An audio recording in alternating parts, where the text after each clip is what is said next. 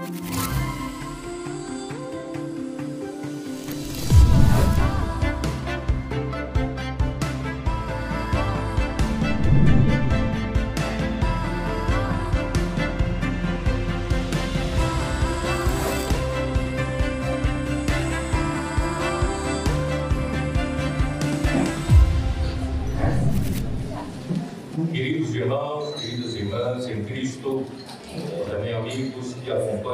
transmissões do Instituto Vida para Todos, sejam todos muito bem-vindos para mais uma transmissão de uma mensagem, dessa vez está sendo ministrada na Europa, mais- mais precisamente em Torres Vedras, eh, Portugal. Louvamos ao Senhor por tudo que o Senhor tem feito nesses últimos anos. O Senhor usou 40 anos do ministério de Mondong para preparar a primeira geração e preparou um bom fundamento. E graças ao Senhor, e o Senhor agora está preparando a segunda geração para entrar na boa terra de Canaã. Por isso que nessa fase a juventude é muito importante. E o Senhor tem nos prometido, aliás, o Pai tem prometido ao Filho que lhe daria como bônus um exército de jovens santos. Em Salmo 110, versículo 3. E aqui em Portugal, aconteceu alguma coisa que está mudando a Europa. Começou em 2018, em novembro de 2018, o Senhor nos deu um sentimento de que havíamos necessidade aqui na Europa ter um centro de obras, obra. E, e o lugar que seria mais adequado seria aqui em Portugal. Em primeiro lugar, pelo, pela, pelo custo de vida, né, que seria o mais baixo de todos os países aqui da Europa. E em segundo lugar, porque aqui em Portugal nós temos mais estruturas da vida da igreja, mais igrejas na região de Lisboa, também na região do Porto.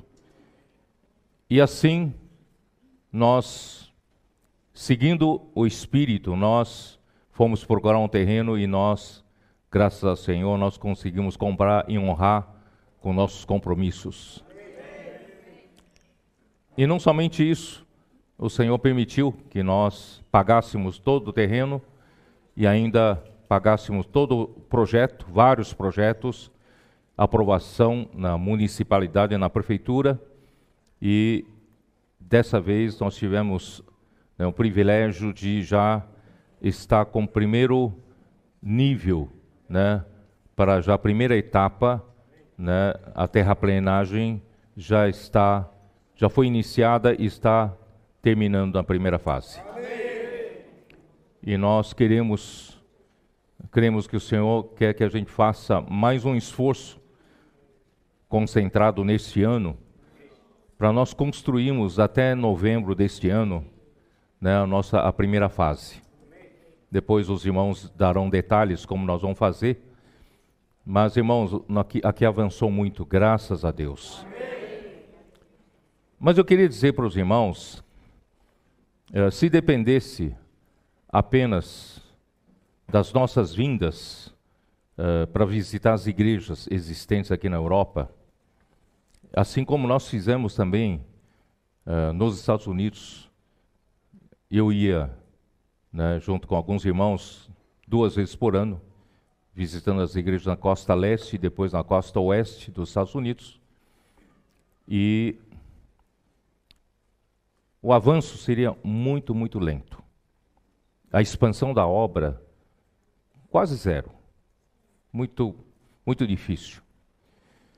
E graças a Deus, o Senhor nos fez ver, quando compramos esse terreno, nós ainda não tínhamos uma ideia muito assim muito nítida do que faríamos com as construções, o que poderia apressar a expansão da obra aqui na Europa. Uh, mas graças a Deus, esses últimos anos lá no Brasil, está acontecendo, principalmente esse último ano, 2022, alguma coisa muito intensa está acontecendo. O senhor está usando muito essa ferramenta SEAP e comportagem. Né? Na verdade, a comportagem que iniciou essa nova fase desde 2017, 2018, a comportagem dinâmica, a comportagem mudou. Amém. Mudou. Em 2000, em 2019, nós conseguimos, com a ajuda do, do AMI né, e Maurício, nós conseguimos montar 27 equipes de comportagem dinâmica no Brasil. E daí para frente, irmãos, desculpem usar essa frase, só alegria. Porque mudou o nosso cenário. A comportagem dinâmica mudou o nosso cenário. São milhares de pessoas contactadas todos os dias. Posso orar por você? E, irmãos, esses seapistas e comportores não têm começado uma vida, irmãos, uma vida, eles têm, eles têm experimentado uma vida sobrenatural. Onde tudo depende do Espírito. Quando você sair do espírito, as coisas não funcionam. Quando você fica no seu natural, no estado natural, a coisa não flui. Irmãos, isso obriga os nossos trabalhadores nas ruas a ficarem no espírito todo o tempo. E muito mais nesse ano 2022, esses trabalhadores nossos descobriram mais uma parte de recursos da ferramenta, que é a imersão na palavra. Né, a palavra profética tem sido, tem alimentado, tem nos alimentado, tem nos dado vida, tem nos dado direção. E nós temos visto, experimentado que a palavra profética, a palavra de Deus, ela que faz a obra de Deus. Não é nossa eloquência de falar mensagens, não é nossa capacidade de fazer a obra, nós não temos, aliás, nenhuma capacidade de fazer a obra de Deus. A obra de Deus é só Deus pode fazer. Mas nós temos a palavra. Não tem faltado palavra nesses últimos anos? E descobrimos que a palavra, irmãos, é que faz a obra. Quando nós achamos que, ouvindo a palavra de Deus, depois acrescentando nossa eloquência, acrescentando o nosso conhecimento, nós, perceb nós percebemos nesses 40 e poucos anos, isso não funcionou em termos de expansão nessa escala maior. Mas, irmão, graças ao Senhor, nós descobrimos o caminho. Amém. E aqui na Europa também, só vindo aqui para dar uma conferência, duas conferências, três conferências, irmãos, a expansão da obra será muito lenta. Então, graças ao Senhor, no ano passado. Foi ano passado? Hein, Maurício? Foi ano passado?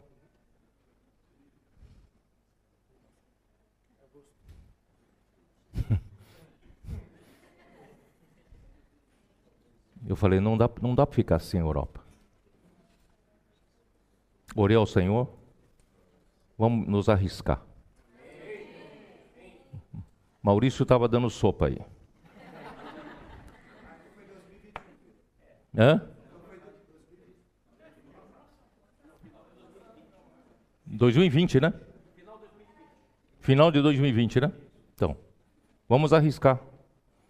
Eu não sei se vai dar certo, mas se o Espírito nos indicou um nome, né? Aí eu falei com o Maurício, Maurício, topa? Topa vir aqui? Passa um tempo para aprender aqui com e Lorena, com, com Jones. E passa um tempo no PAC Graças ao Senhor, ele foi obediente, disposto a tudo, serviu ao Senhor. Irmãos, voltou para cá, está dando certo. Eu sei que não é mérito dele. O Senhor está usando. Né? E aí começou o fogo. E de repente vocês não tinham nem instalações nenhuma do SEAP e começaram o SEAP. Para onde já passaram, passou o SEAP? Por onde? Madrid? Mas houve? Não passou em outros lugares? Lisboa? Hã? Itália? Hã? No Porto, Roma? Até os italianos pegaram fogo? É. Irmãos, começou a mudar aqui o cenário, não é isso? E agora nós entendemos, irmãos, esse lugar que nós vamos preparar, não é meramente para dar cursos bíblicos para os cristãos, os grupos cristãos. Irmão, esse lugar vai ser usado como SIAP, vai ser usado como PAC. E também para as igrejas frequentarem, para fazer imersão na palavra, para terem experiências de comportagem. Ainda que você não precise ser comportor de tempo integral, mas tenha essa experiência. Você vai ver como o Espírito usa esse, essa ferramenta para levar você e eu, irmãos, ao limite humano. Para mostrar que Deus tem um caminho quando nós desistimos do nosso, nosso, nossa força humana. E Deus nos leva, nos leva até um momento, um ponto, em que nós percebemos que no limite humano não temos como fazer a obra de Deus.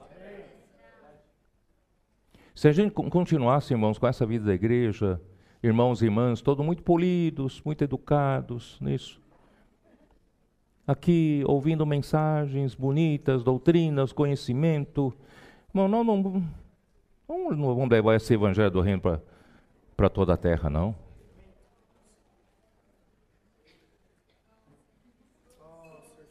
Graças ao Senhor, o Senhor mudou nossa sorte. Amém. Não é? E o Senhor precisa de vocês jovens. Vocês jovens. Nenhum jovem fica, pode sentar lá no fundo e sem funcionar. Daqui para frente, irmão, todos jovens aqui na frente. Assumindo sua posição. Vamos entrar para essa luta. Essa batalha é nossa. Mas não tem que usar nossa força. Nós lemos em 2 Crônicas, né? A peleja não é vossa, a peleja é de Deus. Amém. Então somente, né? Tomai posição, né? Ficai parados e ver, ver o Senhor fazer. E tudo direcionado pela palavra profética. Crede no Senhor vosso Deus, estarei seguro. E crede no Senhor, crede nos seus profetas, e prosperareis. Vocês vão ver que a obra de Deus não precisa de você para lutar peleja, mas precisa que você creia. Creia na palavra. Né? Você crendo, a obra prospera. Irmãos, é isso que nós acreditamos. A Europa vai prosperar. Eu estou usando o exemplo da Europa para todos os irmãos de toda a terra, porque está sendo transmitido isso. Irmãos, todos os lugares precisamos, mesmo aqueles lugares já têm igrejas estabelecidas, tanto tempo vivemos a vida da igreja, irmão, não fica, não vira um irmão saudosista. Ah, no passado não era assim. Irmão, só que no passado não avançava. Irmão Doc falou, precisava esperar mais de 200 anos para o Senhor voltar. Mas agora, irmão, tá, estamos percebendo que o Senhor está às portas. A igreja agora está cooperando com Ele. Vamos parar de ser aquela igreja morna, né? Ouve mensagem, critica, gosta, não gosta daquela pontuação da internet, não é isso? Não, chega disso. Vamos participar da luta? Amém. Vamos mergulhar nesse rio? Amém. Né? Eu vou falar isso no domingo ainda. Vou voltar para Ezequiel 47. No domingo. Quando a água dava pelos tornozelos, o Senhor, né, um homem que falava comigo, sabe quem é esse homem? Bom, já vou fazer um spoiler. Esse homem é Cristo, sabia? Esse homem que mandou, mediu mil, né, quando estava no tornozelos, ele mandou passar. Quando está nos tornozelos, o Senhor manda passar, porque não dá para mergulhar. Aí quando a água dá pelos joelhos, ele também mandou passar. E quando a água dava pelos ombros, mandou passar. Mas quando a água subiu, não é para passar mais. É para mergulhar. Sabe o que, dizer, sabe o que quer dizer mergulhar? Mergulhar é você não ter mais forças para fazer a obra de Deus. É o Espírito quem faz. Não por força, não por poder, Zacarias 4 mas é pelo meu espírito. Assim diz o Senhor dos exércitos. Irmãos, esse exército vai trazer o Senhor de volta. Mas se você é da velha geração, acostumado com, a, com aquela quietude, né? com a forma ética da reunião, né? liturgia, estranhando tudo isso, Irmãos, é bom virar um pouco a sua cabeça. Entra no. Não, entra entra no, no rio. Entra no rio. Saia um pouco do seu natural. Deixa o Espírito ter liberdade em você.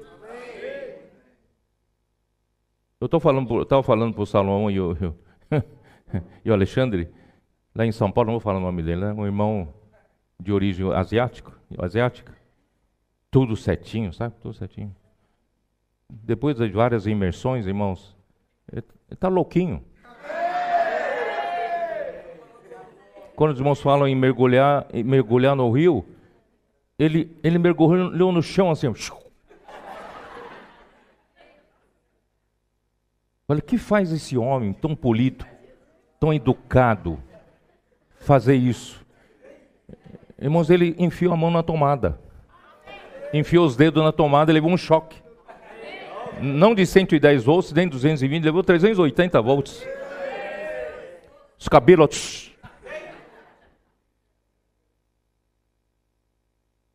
Por isso que o irmão Julio Sanchez, em Colômbia, falou como é importante mudar de chip.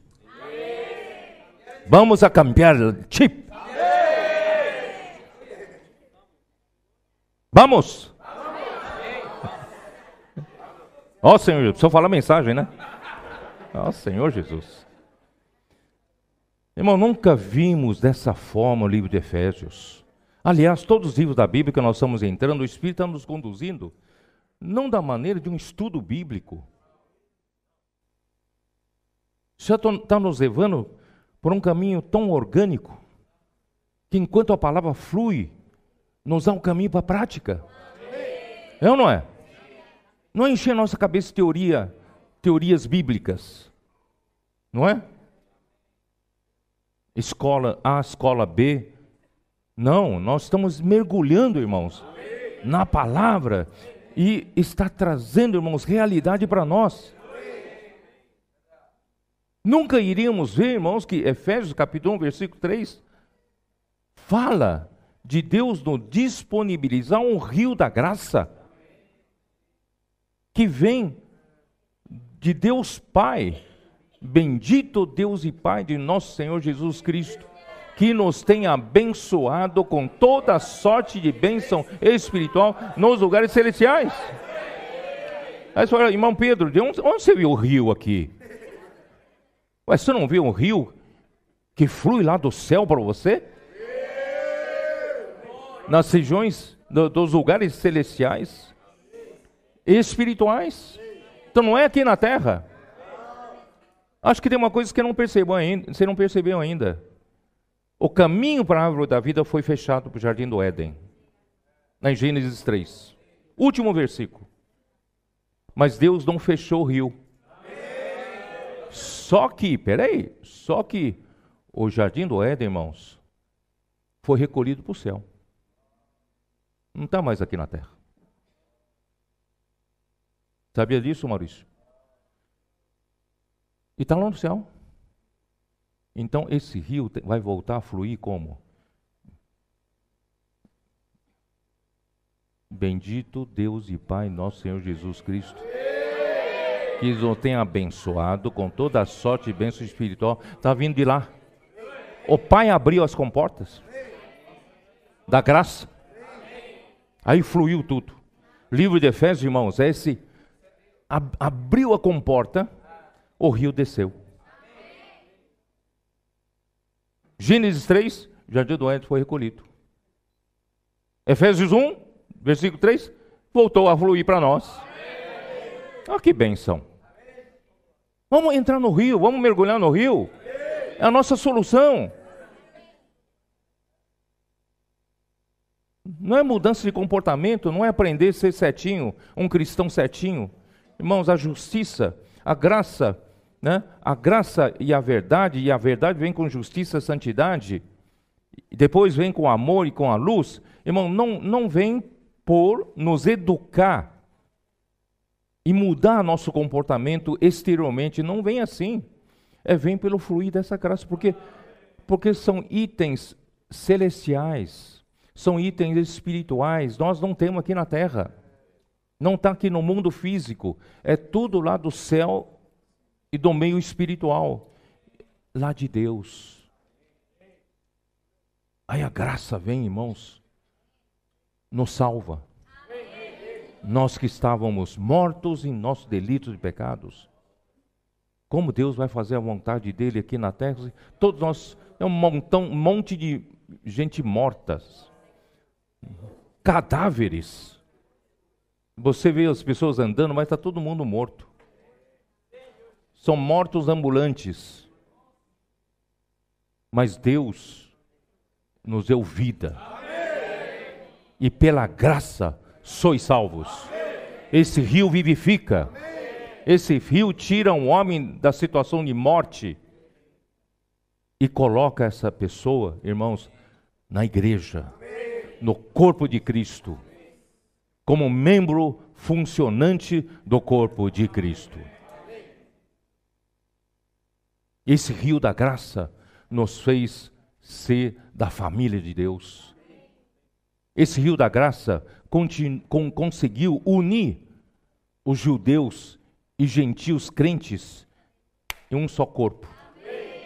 Esse rio da graça derrubou a parede de inimizade que havia entre os povos. Esse rio da graça está conseguindo, irmãos, a fazer edificar-nos em um edifício que será que é o lugar de habitação de Deus. Eu já fui até o final do capítulo 2 de Efésios. Aí o capítulo 3, Deus então começa a dizer como é que, como é que Deus abriu as comportas, mas aqui na terra como é que flui? Vocês entenderam? Deus abriu a porta. Então Deus deu revelação para Paulo, como apóstolo. Para começar, no dia do Pentecostes, Deus usou o apóstolo Pedro. E agora, no livro de Efésios, no tempo de Efésios, livro de Efésios, Deus começou a usar o apóstolo Paulo. E Deus então deu-lhe a revelação dos mistérios que estiveram ocultos por séculos e gerações. De repente ele revelou e usou aquele canal, irmão, para trazer o rio para nós. Ó. E de onde vem o rio, irmãos? Vem pela palavra. Amém. É muito fácil. Não, o rio da graça, vem de rio, rio. Mas o rio vem por quê? Vem pela, pela palavra. Apóstolo abria a boca, ele ministrava a palavra. E a palavra, irmãos, começou a gerar igrejas. Começou a edificar a igreja. Começou a fazer a igreja crescer a igreja amadurecer, ser edificada. Irmãos, é isso, é a palavra. E hoje continua sendo a palavra. E chegando no capítulo 4, a edificação da igreja. Só que essa edificação da igreja é feita pelo, pelo próprio membro do corpo. Nós mesmos tem que, temos que edificar a igreja. Não, não, não depende só de agente externo, não. O Senhor deu homens dons.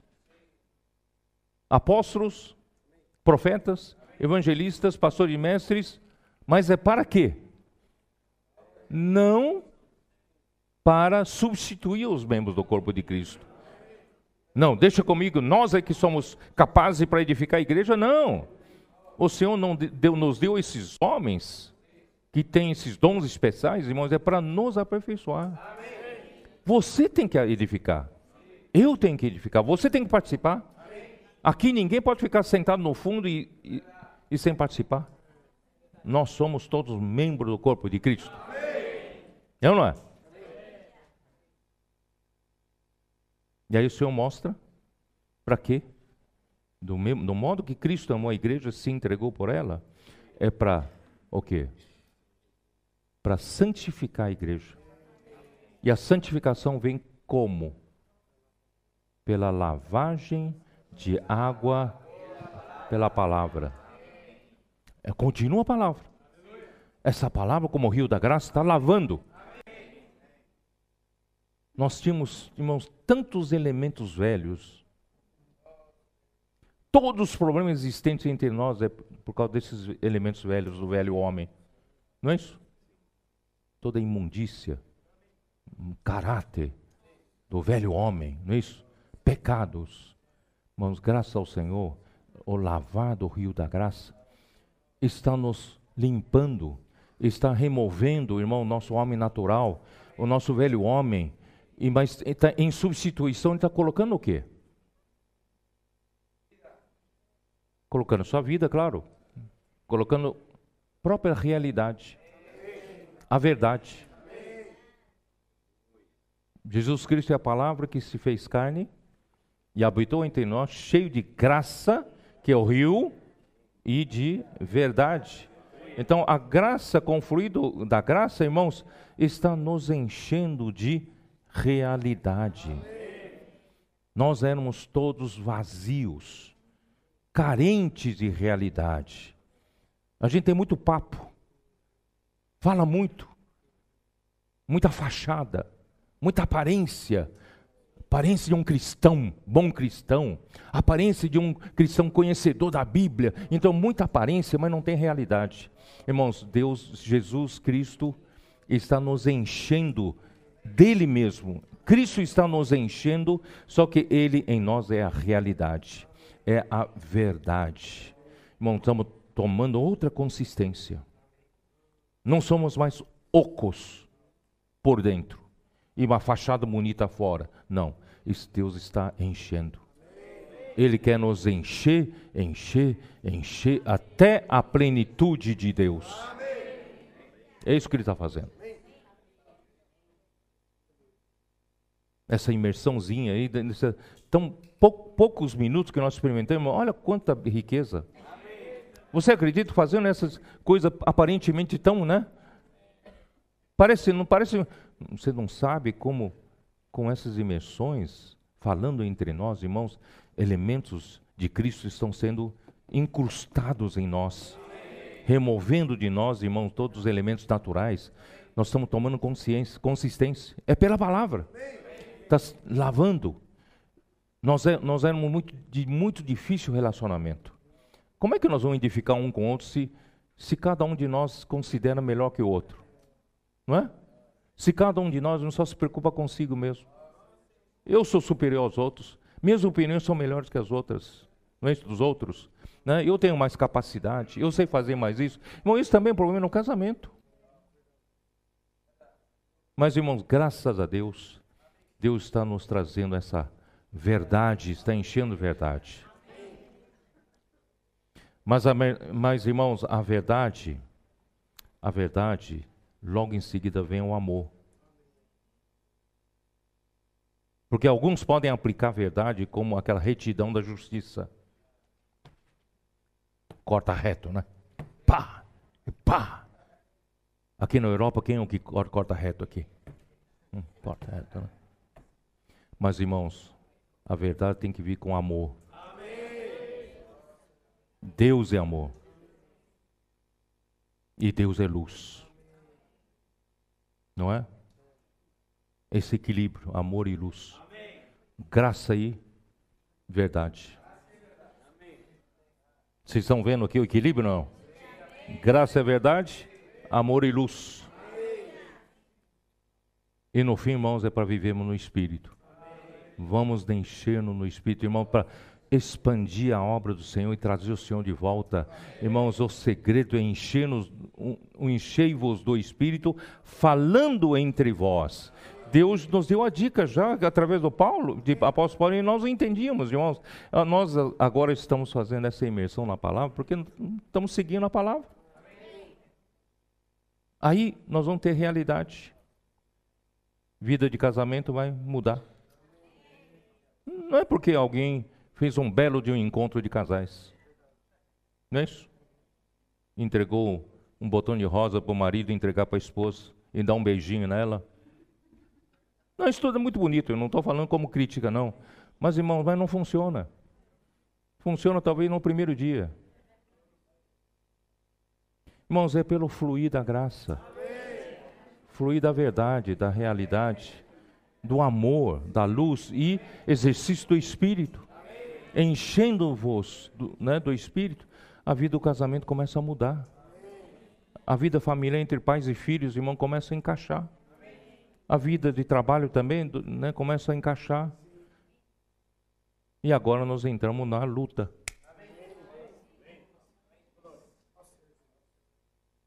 Até agora, irmão, Deus está preparando a igreja para ser aquela igreja gloriosa, mas não deixa barato, ainda tem inimigo de Deus. E ele está nos atacando já há muito tempo, desde que nós declaramos guerra lá no começo. Assim que partiu o irmão Donk, Logo depois nós já declaramos guerra com ele, contra ele. Porque nós vamos resgatar as pessoas lá nas ruas que estão debaixo do domínio do império das trevas. No Brasil, nesses curtos quatro anos, né? Nós distribuímos mais, já mais de 10 milhões de livros. Agora imagina quantas orações fizemos. E quantas pessoas já trouxemos para a igreja? E quantas pessoas estão sendo cuidadas pela rede de cuidado das, das igrejas? Você acha que a, a porta do, do, do inferno está contente? Não está contente, não. E está atacando a gente. Então não está atacando. E qual é o alvo? É a palavra profética. Ele quer tirar a credibilidade da palavra. Mas nós somos irmãos, graças ao Senhor, nós temos essa, essa mulher, a noiva de Cristo. Ela é carinhosa com, com Cristo, é auxiliadora de Cristo. Mas com, o inimigo, ela vira uma fera. Ela vira um guerreiro. Nosso general é Cristo. Os seus passos, o inimigo nos assistirá. Não é? Não, contra ele nós não amolecemos, não. Certo? Mas nós não lutamos com nossas forças. A nossa luta não é contra carne e sangue, mas contra os principados e potestades, né? Como é que é? contra os principais, principados e potestades, contra os dominadores deste mundo tenebroso, contra as forças espirituais do mal nas regiões celestes. Irmãos, eu e você não temos condições de subir até ali e lutar contra eles, não. Não, é? não temos condições.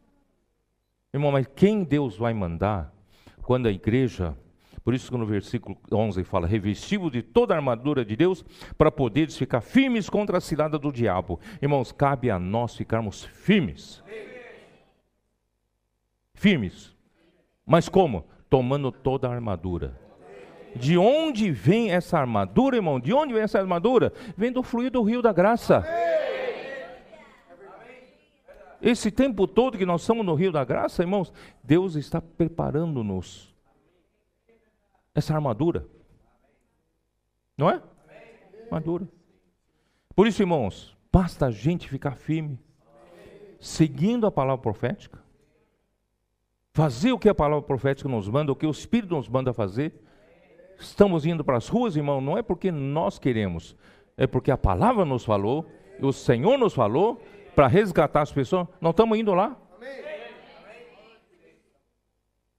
Vamos ficar firmes, fazer a nossa parte. O resto o Senhor faz. O rei Josafá, em 2 Crônicas 20, ele não tinha a mínima capacidade de vencer. Não é? Com o inimigo, eram multidões de, de inimigo. Irmãos, o Senhor falou: peraí. Aí apareceu um profeta. Bom, tem que vir a palavra profética. Não, não precisam ficar, não, não vos assustei. Não vos assustei. Porque a peleja não é vossa, a peleja é de Deus. Amanhã, né? Vocês não precisam fazer nada, não. Fiquem parados. Tomem posição. Porque lá nas regiões celestes, nós não temos condição de vencer. Ele vai mandar anjos. Aí confundiu o povo, no dia seguinte não sobrou nada. Totalmente destruído. Ninguém teve que desembainhar uma espada. O Senhor venceu a batalha. É como Daniel. Daniel, ele ficou pálido. Ele ficou desesperado. Ele viu essa luta, ele viu essa luta espiritual, mas não tinha forças. Irmão, isso é para mostrar que não é nossa força. Ele ficou, mas ele orou. Aí Gabriel veio em seu socorro. Só que para vir Gabriel, irmãos, ele ficou 21 dias detido pelo príncipe da Pérsia, que é outro anjo do mal, é um chefe grande né, do, do diabo. E teve tanta força que segurou Gabriel por 21 dias. Aí Miguel, Miguel é arcanjo, sabia? Miguel é arcanjo. Miguel, ele é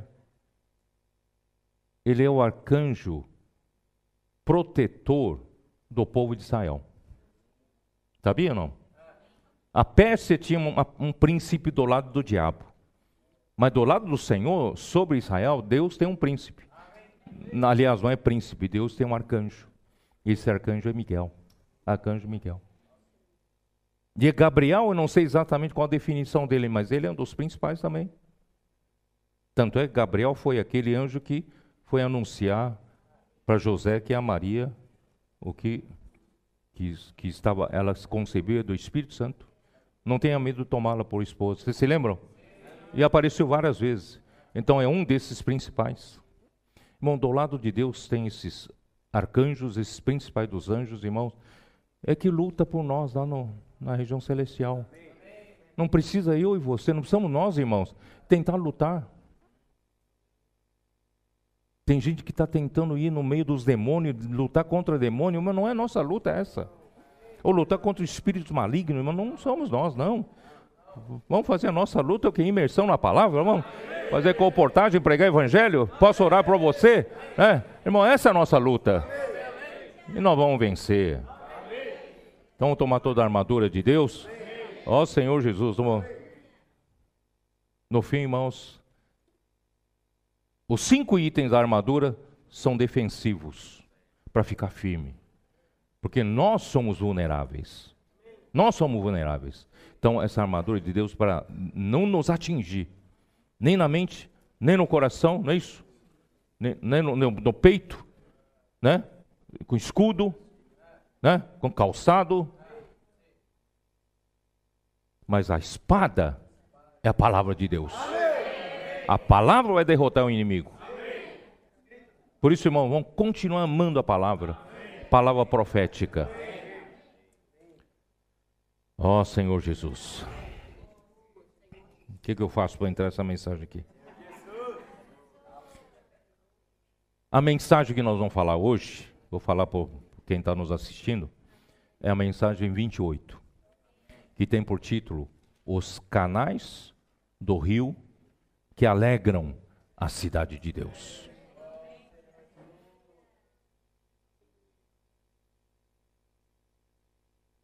Gênesis 2:10 nos mostra que quando versículo 9, Deus disponibilizou acesso a Deus através de uma árvore da vida, que é próprio Cristo, corporificado numa árvore, para que o homem pudesse ter acesso. Porque Deus habita na luz inacessível, habita na eternidade, ele não é material, como é que o homem pode ter acesso? Então, né, Cristo materializou-se numa árvore. E essa árvore da vida, irmãos, é o acesso que o homem tem. Se o homem escolhesse Deus, irmãos, era só comer do fruto da árvore da vida. E acesso a Deus não seria feito. Mas a serpente foi enganosa, ela é ela é muito ardilosa, né? Ela, por isso que Apocalipse 12 fala que o diabo, Satanás, ele tem a capacidade de enganar o mundo inteiro, ele é o sedutor de todo mundo. Não pense que não vai enganar você, ele engana você.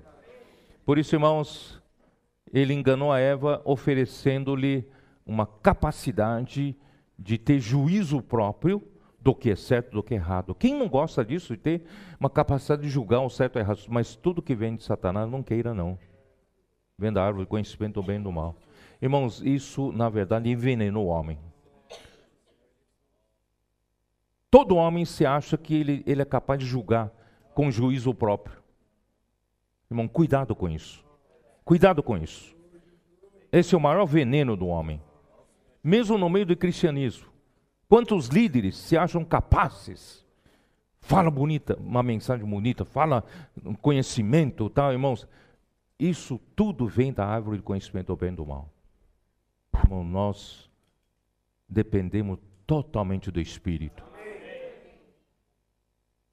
Paulo falou para os coríntios na sua segunda carta.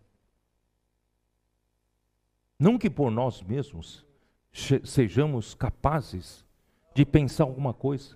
Irmão, nem de pensar vem de nós. Não é o nosso planejamento, irmãos, que gera a obra de Deus. Não é o nosso pensamento que gera a obra de Deus. Deixe de pensar. Oh, vamos fazer assim, assim, assim, vai dar certo a obra aqui na Europa. Irmão, não é nosso pensamento. Como se partisse de nós, irmão, nada parte do homem. A obra de Deus tem que partir de Deus. A nossa suficiência vem de Deus. Confiança total em Deus. Só que é difícil, viu? Quanto mais o homem adquire conhecimento, adquire capacidade, experiências na vida cristã, experiências na igreja, irmãos, torna ele mais difícil ser simples. Por isso que Paulo fala assim: Deus nos habilitou para sermos ministros de uma nova aliança. Não é mais da letra. Da letra depende muito da capacidade de cada um. Você fez seminário, você estudou teologia, você, você é mais inteligente para aprender o texto bíblico, você tem adquiriu conhecimento bíblico melhor que o outro. Irmãos, aí depende muito da capacidade. É letra, letra. Mas o espírito não. Espírito eu e você estamos no mesmo ponto. Dependemos do Espírito. Mas qual a diferença? Um dá liberdade para o Espírito trabalhar, outro não. Com o seu conhecimento, não dá liberdade para o Senhor trabalhar. Com a sua capacidade, o Espírito não tem liberdade para trabalhar. Mas um que deixa o Senhor trabalhar, ele faz a obra de Deus.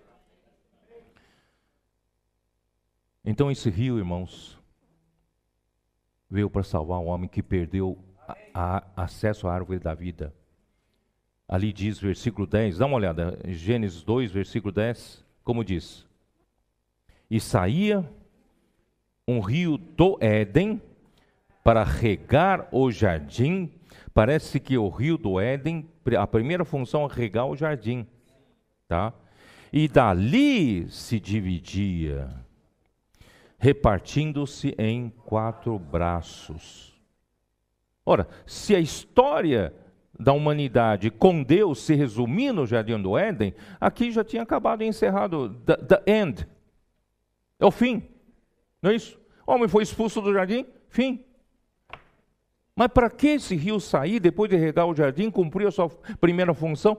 Ele saía do jardim e Deus fez com que esse rio repartisse em quatro braços. Qual a intenção de Deus? É para nos alcançar, irmãos. Mesmo depois de expulso, mesmo depois, irmão, de ter sido morto pelo pecado e pela morte, o Senhor ainda tem esperança. Então, o rio, existe um rio, irmãos, atravessando essa Bíblia toda, sabia? Gênesis 2 aparece o rio. Apocalipse 22 finaliza com o rio. Dá uma olhada. Apocalipse 22, versículo 1 e 2, como diz? Então me mostrou o rio da água da vida, brilhante como cristal, que sai do trono de Deus e do Cordeiro. Lembre-se que o rio, ele sai do trono de Deus e do Cordeiro. Esse rio é rio da água da vida. Rio da água da vida, brilhante como cristal. Tá? Em outras palavras, esse rio vem da autoridade de Deus e do Cordeiro e visa suprir graça para o homem. Mas irmãos, qual é qual é o objetivo disso? Perceberam ou não? Sai do trono para colocar tudo debaixo do encabeçamento de Cristo. Vocês entenderam? O mundo está do jeito que está porque está fora do encabeçamento de Cristo. Mas esse rio, ele vem colocar tudo em ordem debaixo da autoridade, por, por isso que é a autoridade de Deus e do Cordeiro. Porque a vontade, o mistério da vontade de Deus, onde está isso? Não sabe? Efésios 1, não sabe nem os versículos? Efésios 1, versículos 9 e 10. Você tem medo de falar, não? Efésios 1, 9 e 10. Desvendando-nos o mistério da sua vontade. Né? E qual é o mistério da sua vontade? Convergindo todas as coisas a Cristo, nele, em Cristo, as, tanto as do céu como as da terra. Então, esse rio tem o objetivo de colocar tudo debaixo do encabeçamento de Cristo. Não é? Sai do trono de Deus e do Cordeiro, suprindo vida. Não é meramente comportamento, conhecimento, letra, mas é suprindo graça. E por onde ele passa, né? Salmo 40, Salmos 46, dá uma olhada. Salmo 46. Senhor Jesus.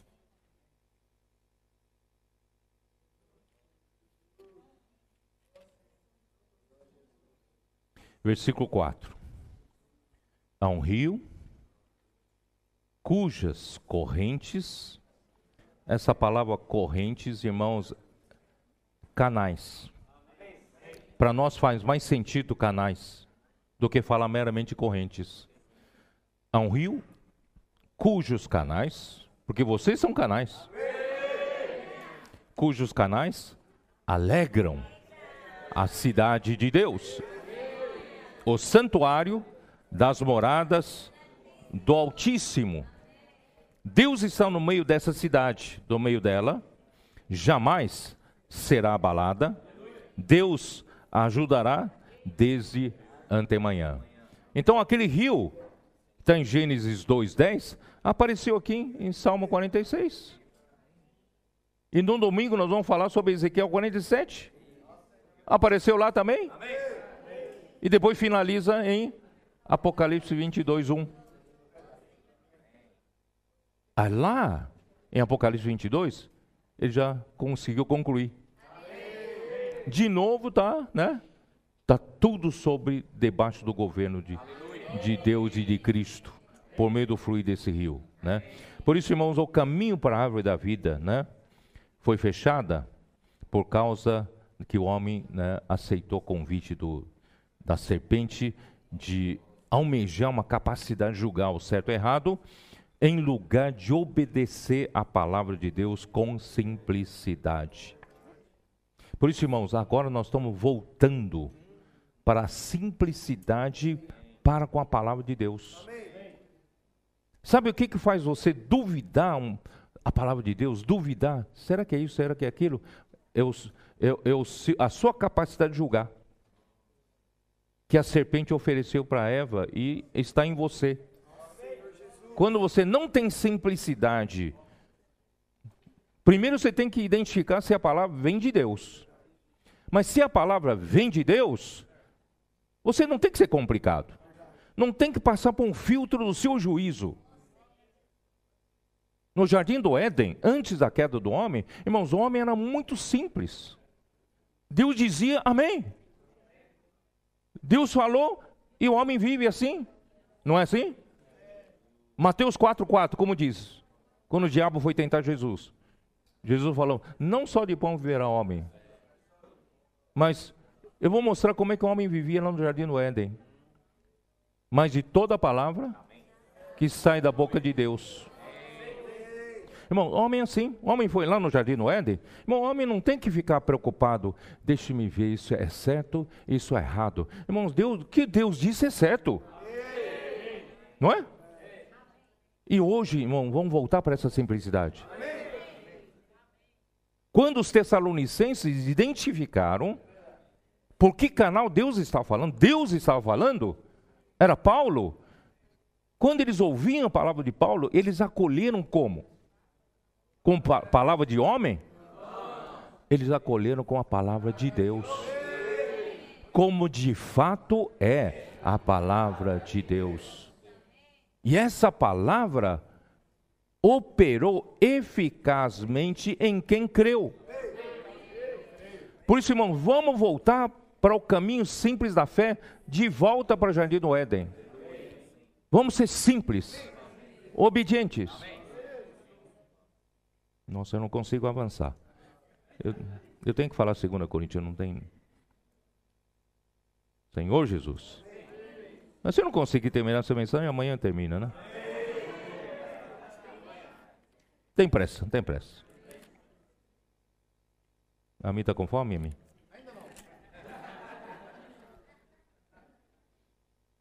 Sabe que tem uma irmã que, que acompanha a palavra faz três, três anos já? E finalmente nos, nos procurava desesperadamente e nos achou no último dia da conferência em Foz do Iguaçu, já quase ainda já indo embora, né? Ela falou, acompanho vocês há três anos, um casal, acompanho vocês há três anos. Quando eu apresentei a Mi para ela, a mulher, né? Ah, essa é a Mi. Você pega no pé dele, hein? Eu falei, essa escuta mesmo, né? Claro que eu faço com, com muito carinho, né?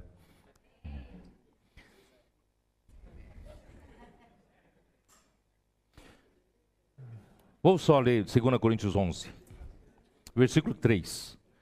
Mas receio que assim como a serpente enganou a Eva com a sua astúcia, irmãos, não deixe a serpente enganar você de novo e assim também seja corrompida a vossa mente e se aparte da simplicidade e pureza devidas a Cristo.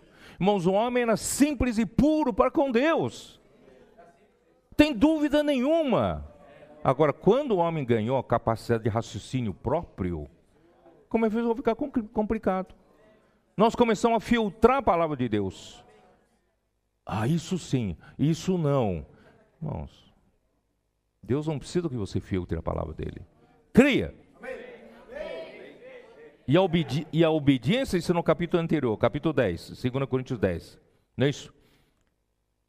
Versículo 4: Porque as armas da nossa milícia luta, vamos lutar, amém. não são carnais e sim poderosas em Deus para destruir fortalezas, anulando nós sofismas. Fortaleza da nossa mente da razão. Eu tenho razão. Eu penso que é desse jeito. A minha opinião é assim, irmãos. Mas a palavra de Deus é essa arma que destrói fortalezas e também sofisma, anula sofismas e toda altivez, todo orgulho que se levante contra o conhecimento de Deus, levando to, cativo todo pensamento à obediência de Cristo. Irmão, nós devemos, nós como, né, como aqueles que seguem a Cristo hoje, nós devemos essa simplicidade e nós devemos essa obediência a Cristo, a palavra de Cristo. E estando prontos para punir toda desobediência, uma vez completa a vossa obediência. Então, o número 4, esse rio que foi repartido em quatro braços, irmãos, esse número 4 representa homem, que representa toda criatura. Ezequiel capítulo 1, você ali você vê o quê? Quatro seres viventes e tem quatro rostos que representa toda criatura aqui na terra, né? toda criatura, e, e, e, também ali você fala que, você, ali mostra que os quatro seres viventes se moviam em quatro direções. Então, quatro, quatro. Irmãos, o Senhor quer alcançar o homem. Amém. Onde quer que ele esteja, irmão, nós conseguimos alcançar. Você consegue localizar na superfície da globo terrestre qualquer ponto através de longitude e latitude. Estou certo ou não, Alexandre? Não é? Com, com longitude, latitude, se localiza em qualquer ponto. Temos norte, sul, leste, oeste, nós, né? Qualquer ponto com longitude e latitude, nós localizamos um ponto. Irmãos, esse rio localiza você. Amém. Se escondeu aonde? Você se escondeu aonde? Na caverna? De Adulão? Ele vai lá ele alcança você. Ó oh, Senhor Jesus. Então vamos lá para o rio. Vamos lá para o Salmo 46. Há um rio, né? Aleluia, que o rio nos alcança. Salmo 46. Mas eu quero que vocês tenham uma noção do contexto. Os três salmos, 46, 47 e Salmo 48 falam da grandeza de Jerusalém, a grandeza da cidade de Deus. E isso no nosso tempo, Novo Testamento, está falando da igreja. Ah. Louva, esses três salmos louvam a grandeza de Deus na cidade de Deus. Irmãos, em Salmo 46, de 1 a 3, mostra que, já que nós, nós somos Jerusalém, nós somos o povo de Deus, nós somos a cidade de Deus, só que nós vivemos, irmão, no meio de, uma, de um lugar onde Satanás domina. O príncipe desse mundo é o diabo.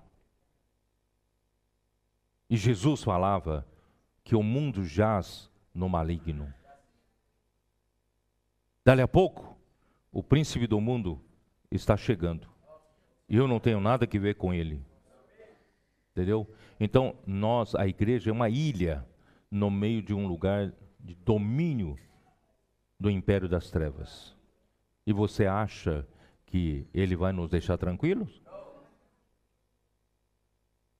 Nós que lutamos por Deus, irmãos, nós podemos ser atribulados. Como de fato estamos sendo atribulados, talvez nem vocês saibam de todas as, todos os ataques que nós estamos recebendo, né? Mas, irmãos, estamos sendo atribulados aqui, né?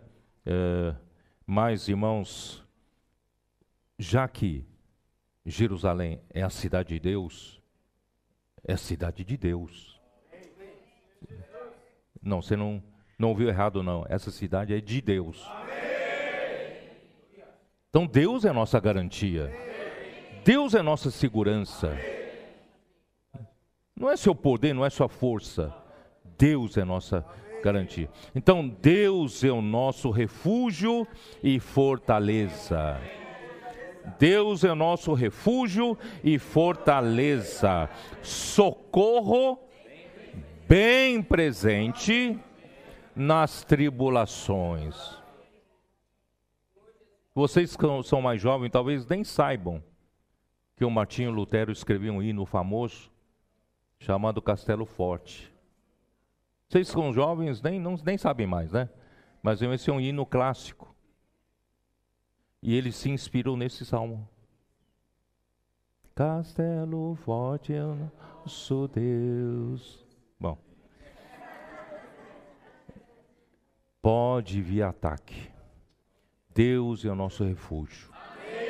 Deus é a nossa fortaleza. Ele é o nosso socorro bem presente nas tribulações.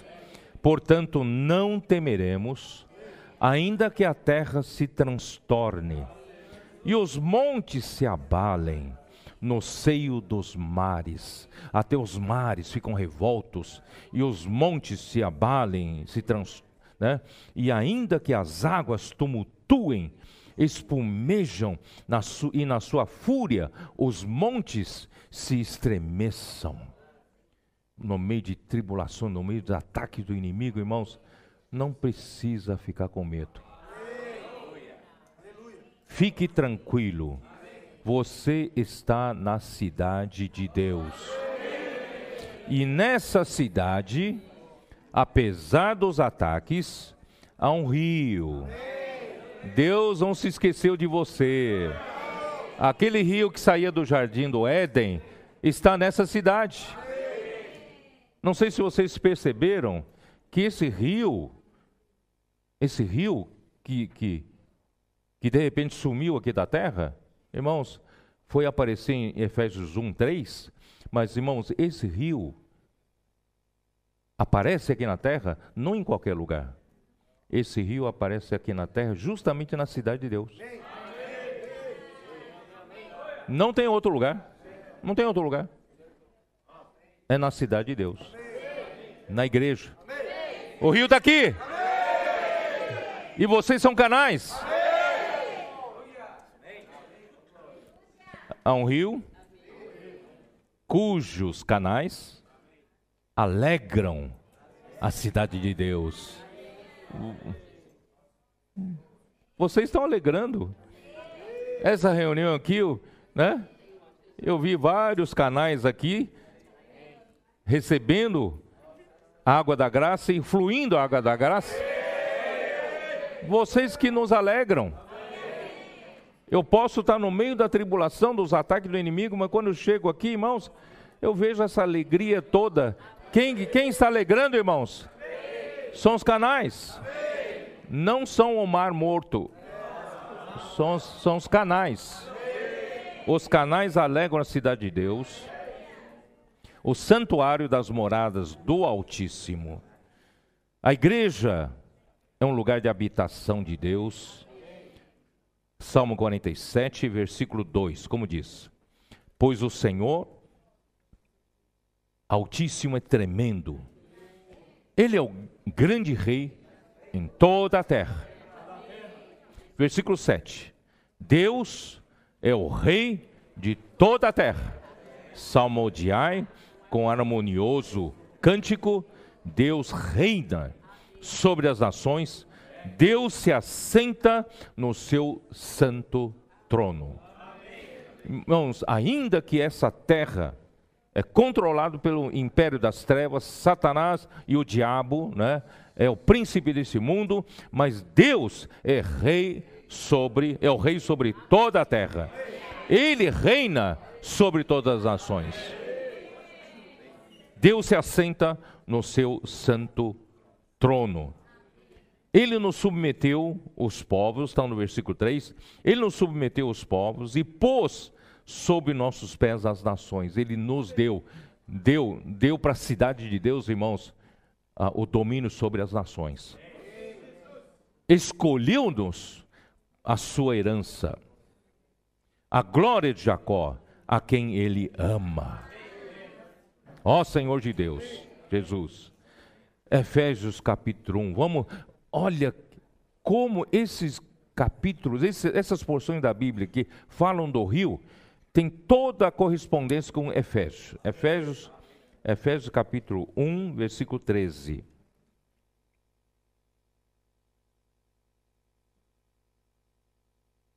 Em quem, também, em quem também vós, depois que ouvistes a palavra da verdade, o evangelho da vossa salvação, tendo nele também crido, fostes selados com o Santo Espírito da promessa, o qual é o penhor da nossa herança. O Espírito Santo é o penhor da nossa herança até ao resgate da sua propriedade em louvor da sua glória. Não é isso? Agora o versículo 18: Iluminados os olhos do vosso coração para saberdes qual é a esperança do seu chamamento, qual é a riqueza da glória da sua herança nos santos. Irmão, nós somos a herança de Deus. Você acha que Deus vai perder a sua herança? Para o seu inimigo? Diabo? Você acha que ele consegue destruir a herança de Deus? Não, não consegue. Por isso, vamos confiar no Senhor. Ele é a nossa fortaleza. Irmãos, a razão de Deus estar presente na sua cidade é porque há um rio que saiu do Éden chegou a ela trazendo a presença de Deus e o seu reino. Lembre-se que esse rio sai do trono de Deus e do Cordeiro, e quando chega e começa a fluir da cidade de Deus, ele traz o que? A presença de Deus e o seu reino, e o seu trono. Quando você, servindo de canal, lá na rua, pregando o evangelho, levando a graça para outras pessoas, você sabe que você está levando, através desse seu canal, a presença de Deus? E Deus que reina, o trono de Deus, para colocar em ordem a vida das pessoas. Por isso, irmãos, a razão. É, uma vez, irmão, expulso do jardim do Éden, o homem perdeu o acesso à árvore da vida. E esse jardim, irmão, já não estaria mais disponível aqui na terra. Possivelmente, o jardim do Éden tenha sido recolhido por céu. Mas Deus não disponibilizou o rio para o homem. Esse rio, irmãos, de onde você vai procurar? Você vai procurar na cidade de Deus. Esse rio está fluindo hoje aqui. Na igreja. Na igreja. Na igreja. Cristo, ele realizou a obra redentora e ao ser glorificado pelo Pai na, em ressurreição, ele tornou-se Espírito, o Espírito que dá vida. 1 Coríntios 15, 45, quem sabe? Não, a nova, a nova geração não sabe, então vamos lá. É, a velha geração sabe. Mas essa velha geração tem outro espírito. Né? Como Caleb e Josué. 1 Coríntios 15, 45, dá uma olhada. Porque assim está escrito: o primeiro homem, Adão, foi feito alma vivente, o último Adão, porém. Ou alguns preferem tradução assim: o último Adão tornou-se o espírito que dá vida. Mas como tornou-se? Como tornou-se? Vocês se lembram em João 14? Jesus falou: Eu preciso ir. Se eu não for e voltar, eu não tenho como levar vocês para onde eu estou. Eu estou no Pai. Eu quero vocês também para trazer no Pai. Mas como é que eu vou fazer isso? Se eu for, se eu for, desaparecer para meus discípulos. Que eu for? Ah, eu rogarei ao Pai ele vos enviará um outro consolador. E esse outro consolador é o Espírito da realidade, Espírito da verdade, que o mundo não conhece. Porque não, não, não vê, né? Mas vós o conheceis. porque ele habita convosco. Mas quem é esse que habitava com, ele, com os discípulos? Jesus. Então ele está falando, esse espírito da realidade era o próprio Jesus. O espírito da realidade habita com vocês. Mas quando eu morrer e ressuscitar, eu vou e volto, aí eu vou voltar em outra forma. Eu vou voltar e eu conseguirei estar em vós. Ele habita convosco e estará em vós. Quer ficar mais claro ainda? João 7, 37 e 39. No último dia, o grande dia da festa, eu gosto demais desses dois, três versículos. Levantou-se Jesus e exclamou: Quem tem sede, venha a mim, beba. Quem crer em mim, do seu interior fluirão rios de água viva. Então esse rio está na cidade de Deus. Isto ele disse com respeito ao Espírito que haviam de receber os que nele crescem. Mas o Espírito até aquele momento não havia sido dado, porque Jesus não tinha sido ainda glorificado. Então Jesus precisava ser glorificado, isto é, morrer, e ao terceiro dia ser ressuscitado pelo Pai, e o Pai o glorificaria porque como filho unigênito do Pai, ele já tinha, já estava na glória do Pai. Mas como homem, ele ainda precisava ser glorificado. Então, em ressurreição, em espírito de santidade, ele foi o que? Glorificado e se tornou o filho primogênito de Deus. Por isso, em Atos 13, 33 fala: Tu és o meu filho, e eu hoje te gerei no dia da ressurreição, na glorificação de Jesus, Jesus foi gerado um filho primogênito de Deus, para que conduzisse, isso está em Hebreus 2, para conduzisse os muitos filhos, muitos filhos à glória. Amém. Irmãos, graças a Deus, nosso, nosso Senhor tornou-se esse rio da água da vida. E em, em João 4,14, o que, que ele disse para essa mulher? Quem beber da água desse, dessa, desse poço do, de Jacó tornará a ter sede, mas quem beber da água que eu lhe der, seria nele uma fonte a jorrar para a vida eterna. Esse rio está aqui, irmãos. Rio está aqui na cidade de Deus. E você, esse canal, do seu interior fluirão rios de água viva. E você que creu em Jesus, você é a fonte a jorrar fazer esse rio a jorrar para a vida eterna. Por isso, irmão, Cristo trouxe o rio da graça para a terra, ele é a palavra que se fez carne, cheio de graça e de verdade, e a igreja foi gerada pelo fluir dessa graça. E, irmãos, assim abrir um canal do céu da esfera espiritual para Deus e Pai nos abençoar. E volto de novo para Efésios 1:3 nos abençoar com toda sorte de bênção espiritual nos lugares celestiais em Cristo. Para quê? Esse rio é para fazer o quê? Para fazer a vontade do Pai. Eu já disse, irmão, não tem coisa mais forte do que a vontade de Deus. Ele vai ser realizado, tem que ser realizado. Todas as coisas passam, mas a vontade de Deus não. Então a vontade de Deus, irmãos, é estabelecer Cristo como cabeça sobre todas as coisas. Onde é esse versículo? Efésios 1, 9 e 10. Agora já sabem, né? Vocês são jovens, ainda não sabem de cor, né?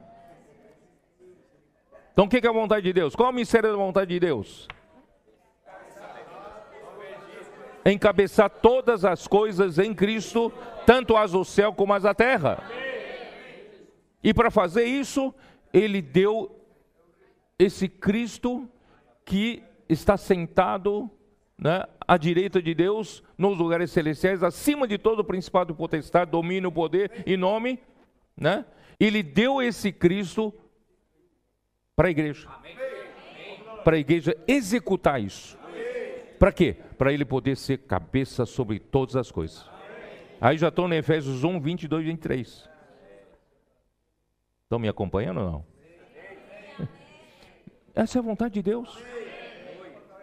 Esse rio sai do trono de Deus do Cordeiro. Vocês estão, vocês estão entendendo? Estou falando a mesma coisa. É isso que Deus está fazendo. E você aqui na imersão do rio, da graça, você não está tá percebendo, você está sendo governado por Cristo. A sua vida não está mais aquela vida solta de antes. Você era dono de si mesmo, dos seus pensamentos, dos seus movimentos. Agora não. Agora Cristo está cada vez mais encabeçando você. Aí Deus tem esperança de fazer a vontade dele aqui na terra. Ó Senhor Jesus. Então, como resultado, como resultado do fluir do rio da graça, os membros do corpo de Cristo crescem, e a igreja edificada, Cristo, como a própria realidade, preenche todos os vazios da vida dos membros do corpo de Cristo, que somos a nossa vida, né? E nós passamos a andar no amor, passamos a andar na luz, e, por, e também por causa dos atributos divinos existentes nesse fluir. Nesse fluir, irmão, traz o quê? Traz a justiça de Deus, traz a santidade de Deus, traz a glória de Deus, traz o quê? Hã? Amor, luz, não é? Ó Senhor Jesus, e traz todas as virtudes humanas que só Cristo conseguiu viver aqui na terra. E está nesse rio. Você não consegue se relacionar com outro? As virtudes humanas estão aí, ó, na, na, na, no rio, nesse rio. E aí então, na nossa vida conjugal, irmão, está tá, finalmente está se endireitando, né? A nossa vida familiar também, a nossa vida social, nossa vida, né? Ó Senhor Jesus.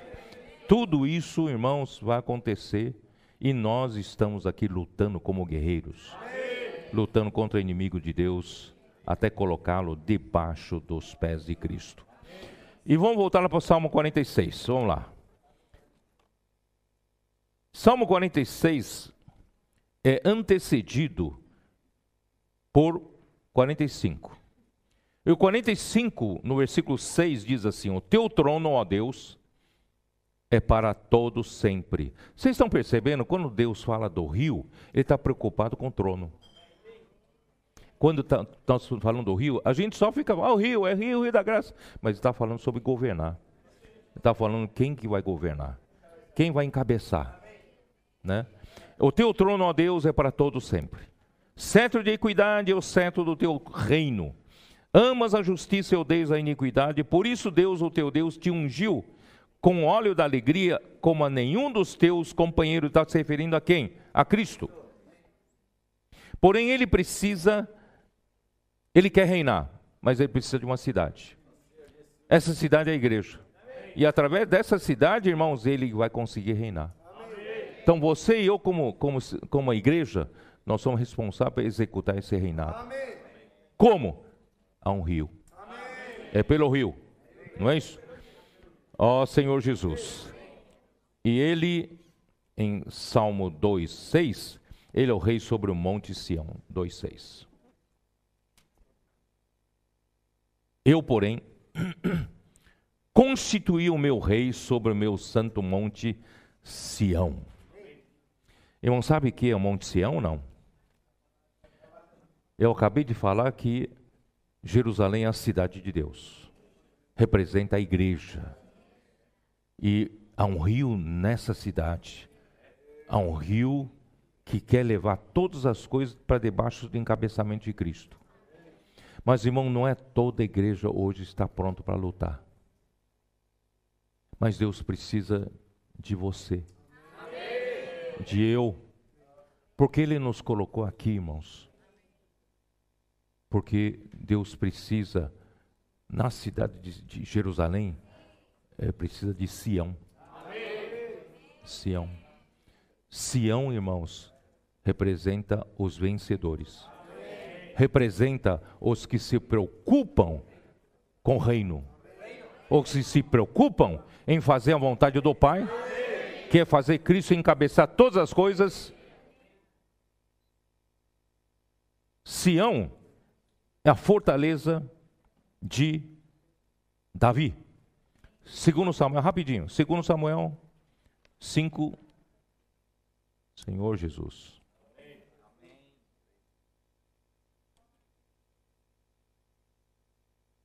Que oração, hein? Acho que já passei do, da hora, né?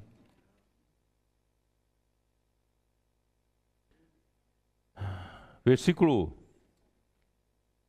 versículo 6, segundo Samuel 5, versículo 6.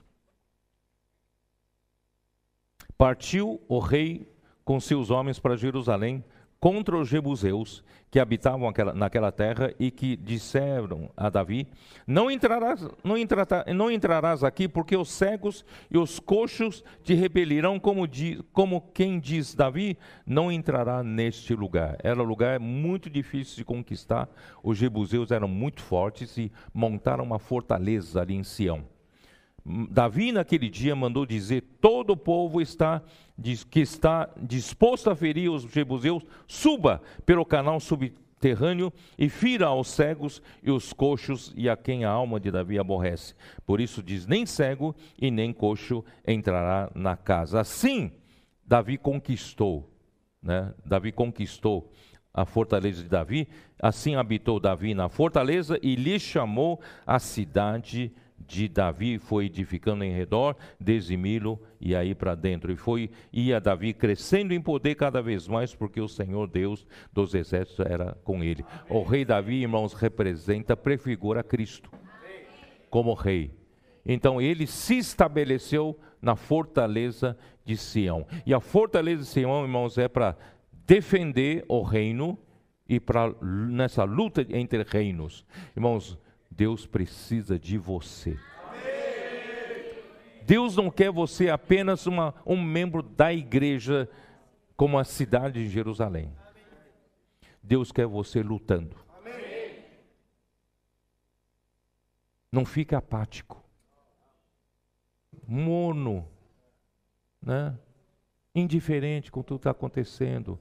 Irmão, Deus precisa que você acorde nessa conferência. Venha fazer parte de Sião. Vem para cá, vem para cá. Vamos para Fortaleza. Para Fortaleza de Davi. Vamos lutar, né? Sião.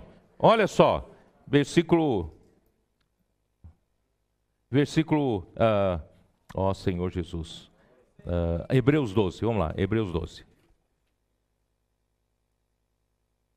Hebreus 12.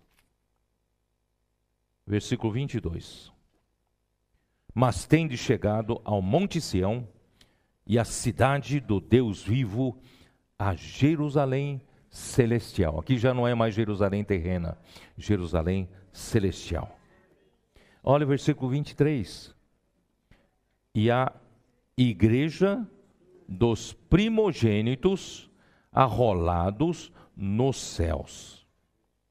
Irmãos, não faça parte somente da cidade de Jerusalém faça parte da igreja dos primogênitos. Aparentemente, Satanás conseguiu derrubar tudo que a igreja, tudo havia sido construído na igreja no século I, pelos primeiros apóstolos. No segundo século para frente, irmão, já começou a degradação. Satanás conseguiu anular as forças da igreja, da cidade de Jerusalém para restaurar o reino de Davi. Irmãos, e finalmente Deus, a igreja, a situação da igreja caiu no fundo do poço com a igreja em Tiatira. Chegou no fundo do poço. Podia cair, podia degradar mais do que isso. Aí Deus começou a esboçar uma reação através da igreja em Sardes. Houve uma reação. Mas foi muito tímida essa reação. E logo pegou todos os vícios também de, antes. E a esperança do Senhor, irmãos, está na igreja em Filadélfia. Porque a igreja de Laodiceia caiu na velhice de novo. Você vê como é fácil a gente a gente deixar de ser Sião. Irmãos, Deus precisa de você. Ele precisa da igreja em Filadélfia. Finalmente, irmãos, Deus hoje, no século 21, Deus conseguiu levantar uma igreja que, que luta pelo seu reino, seus reinos. Ó Senhor Jesus. Ele quer a igreja dos vencedores. E os vencedores, representados por Sião, são a realidade do corpo de Cristo. Eles trabalham nas igrejas para edificação do corpo, para consumarem a cidade santa, a Nova Jerusalém, o lugar de habitação de Deus pela eternidade. Apocalipse 21, versículos 1 a 3, versículo 22 e Efésios 2, versículos 20 a 22. Eu não vou ler por falta de tempo. A cidade de Jerusalém, irmãos, representa a igreja como um todo. Mateus 16, 17, Jesus disse: Edificaria a minha igreja, e as portas do Hades não prevaleceram contra ela. Né? Composta por todos os crentes de todas as épocas.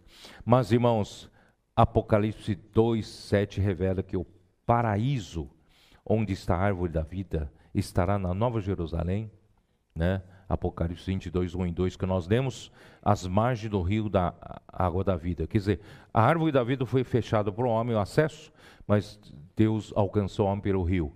E o rio, você destruindo o rio, você volta para a árvore de novo. A árvore foi recuperada. Porém, hoje já está disponível para desfrutar do rio da graça na igreja em Filadélfia e, e que será o galardão dos milênios para do milênio para os vencedores. Isso, isso está em Apocalipse 2:7. Dá uma olhada. Apocalipse 2:7.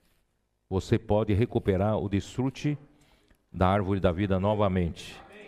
2:7. Quem tem ouvidos, ouça o que o Espírito diz às igrejas. Ao vencedor, dá-lhe que se alimente da árvore da vida que se encontra no paraíso de Deus. Irmãos, esse paraíso de Deus, irmãos, será na Nova Jerusalém. Mas, irmãos, para o vencedor, ele já vai desfrutar no milênio. Mas nós já estamos desfrutando na vida da igreja a sua realidade. Já estamos desfrutando a árvore da vida que foi fechado, né? Por isso, irmãos, no meio das lutas, irmãos, o que o que se dispõe, os que, os que se dispõem para serem canais, vocês se dispõem para serem canais? Dispensadores do rio da graça vencerão pelo suprimento da bênção espiritual e celestial. Irmão, parece, parece inacreditável essa pequena coisa, irmão, que nós estamos fazendo imersão na palavra, irmão, se nós seguimos nesse curso, pode tornar um vencedor. Amém. Por isso Deus é nosso refúgio, nossa fortaleza, é socorro bem presente nas tribulações. Irmãos, aleluia. Na era final, irmãos, o momento da luta decisiva, Deus nos revela, irmãos, que há um rio cujos canais alegram a cidade de Deus o lugar onde Deus habita, ou Deus habita o Altíssimo. Deus tem sido, por causa do tempo, irmãos, eu estou lendo o que eu preparei só para a gente conseguir terminar. Deus tem sido fiel conosco, destrancando os tesouros da palavra profética para a igreja em Filadélfia. Ele abriu diante de nós, irmãos, isso está em, em Efésios capítulo 3, versículos 7 e 8. Ele abriu diante de nós uma porta aberta. Ninguém pode fechar ninguém pode fechar. Irmãos, por quê? Irmão, o grande segredo da vitória da, igreja em Filadélfia, irmãos, é a palavra profética. Por isso que nós amamos tanto a palavra profética. A imersão é na palavra. A comportagem é baseada na palavra. A direção da igreja é baseada na palavra. Irmãos, é isso que vai nos fazer vencedores. O Senhor nos falou que o livro de Efésios fala da graça como rio, a fim de fazer a obra de Deus, a edificação do corpo de Cristo. Então, muitos estão se engajando, sendo simples e obedientes à palavra de Deus, como canais dispensadores desse rio da graça, pregando o evangelho nas ruas, semeando livros que contêm o evangelho do reino, cuidando das pessoas, isso está produzindo muita alegria nas igrejas. E todos estão saindo do seu modo convencional para provarem muitas experiências de salvação e de milagres em suas vidas. Irmão, estou falando uma mentira aqui não? As igrejas são alegres. Vocês são alegres? Vocês querem voltar para o passado? Senhor Jesus. Essa luta trará o reino de Deus.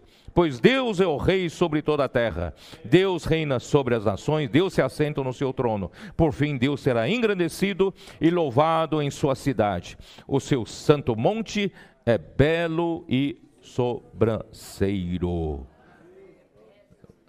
Tem que, levar, tem que ler mais um salmo. Né? Salmo 48. Salmo 48.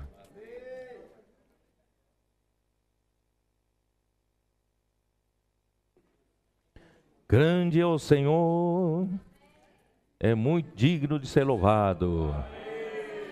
Na cidade, nosso Deus, seu santo monte, belo e sobranceiro, é a alegria de toda a terra.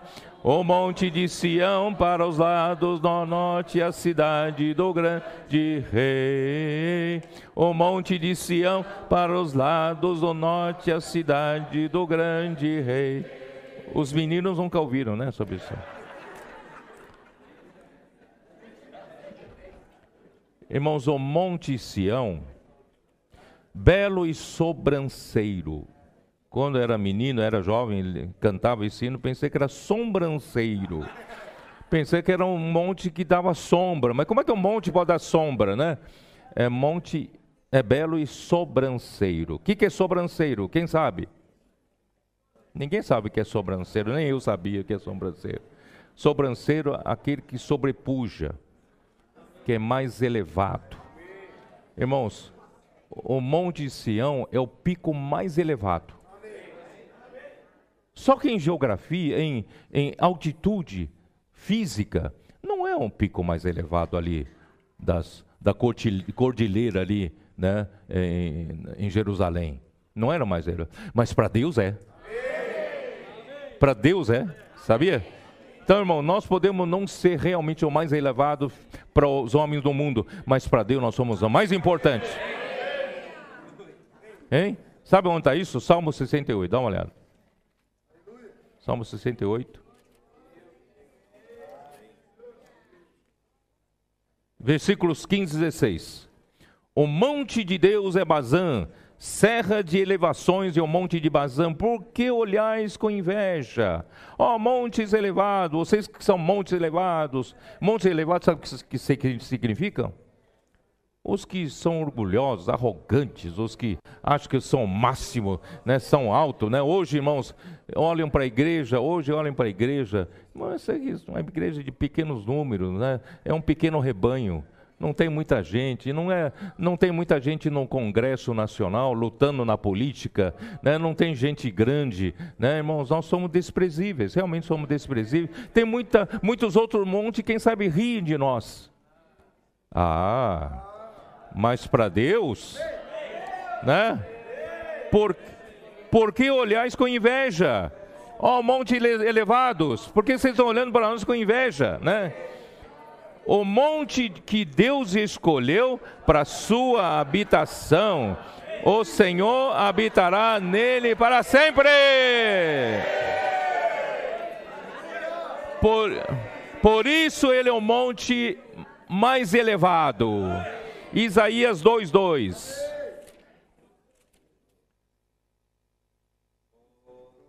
Ô Josimano, desculpa, eu atrasei muito aqui, tá? É? Não, já vou terminar. 2:2. Nos últimos dias acontecerá que o monte da casa do Senhor será estabelecido no cimo, do, cimo dos montes e se elevará sobre os outeiros, e para ele afluirão todos os povos. Irmãos, nos últimos dias, irmão, pode ter sido nesses 20 séculos, irmãos, esse monte foi humilhado, foi humilhado, foi humilhado, né? mas agora nos últimos dias, quem são os trabalhadores da última hora? É para vocês. Nos últimos dias, né? Acontecerá que o monte da casa do Senhor será estabelecido no cimo dos montes e se elevará sobre, to, sobre os outeiros e para ele afluirão todos os povos. Ele vai aparecer. Já está aparecendo. A gente não fazia diferença nas ruas, na sociedade, ninguém nos conhecia. Agora, vocês parece que brotam da terra. Vocês estão em todo lugar, até aqui na Europa. Eu fugi de vocês no Brasil, vim encontrar vocês na Europa, em Portugal. Espanha tem não? Espanha tem? É? Até na Itália? É Alemanha? Ó oh, Senhor Jesus. Irão muitas nações e dirão: Vinde e subamos ao monte do Senhor e à casa do Deus de Jacó, por, para que nos ensine os seus caminhos e andemos pelas suas veredas, porque de Sião sairá a lei e a palavra do Senhor de Jerusalém. De fato, irmãos, a palavra do Senhor está saindo de Sião. Você sabe que está chegando um momento hoje, um momento hoje, muitos, você não sabe, muitos estão acompanhando a palavra nossa, pelo IVPT. Já está acontecendo assim, alguém abordado, fala assim, vocês são daquilo que está no IVPT, no Instituto Vida para Todos? Se vocês forem, eu quero conhecer a igreja de vocês. Eu quero reunir com vocês. Está acontecendo isso em várias cidades. É, é a realidade desse salmo. Bom, terminei. Deus abençoe vocês. Você, vocês, lembrem-se, vocês são os canais que alegram a cidade de Deus. E eu quero convocar vocês todos aqui da Europa. Ninguém fique fora de Sião. Venha para Sião. Vem para frente. Vamos lutar. Amém.